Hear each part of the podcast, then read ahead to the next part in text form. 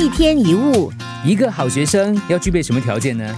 要有自我反省的能力。一对好的夫妻需要具备什么条件呢？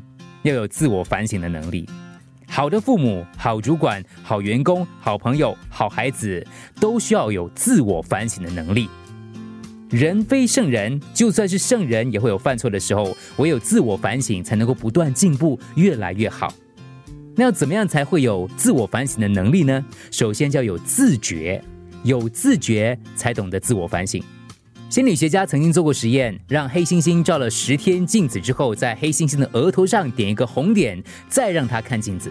结果这个黑猩猩呢，不断的用手去摸额头，用手搓揉那个红点。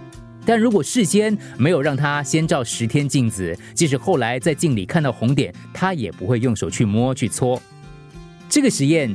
用在人的身上可以解释为：当一个人不知道自己是什么样子，就不会发现自己有什么不对劲；一旦知道自己是什么样子，只要稍有不对，就会发觉并试图更正。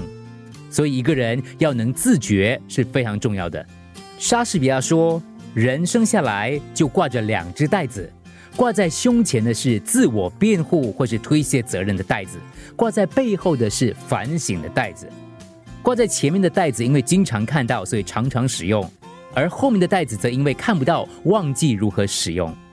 反省是一种学习能力，反省的过程就是学习的过程。要怎么进行反省？不妨思考一下：今天你学到什么可以帮助你成长的？应该如何运用在生活当中？从挫败当中学到什么？做错了什么？下次应该有什么不同的做法？做对了什么？从这一次经验学到什么？当然要提醒你自我反省，不要掉入自我批评的阶段，因为自我反省可以让你变得更好，自我批评则会让你感觉更糟。一天一物，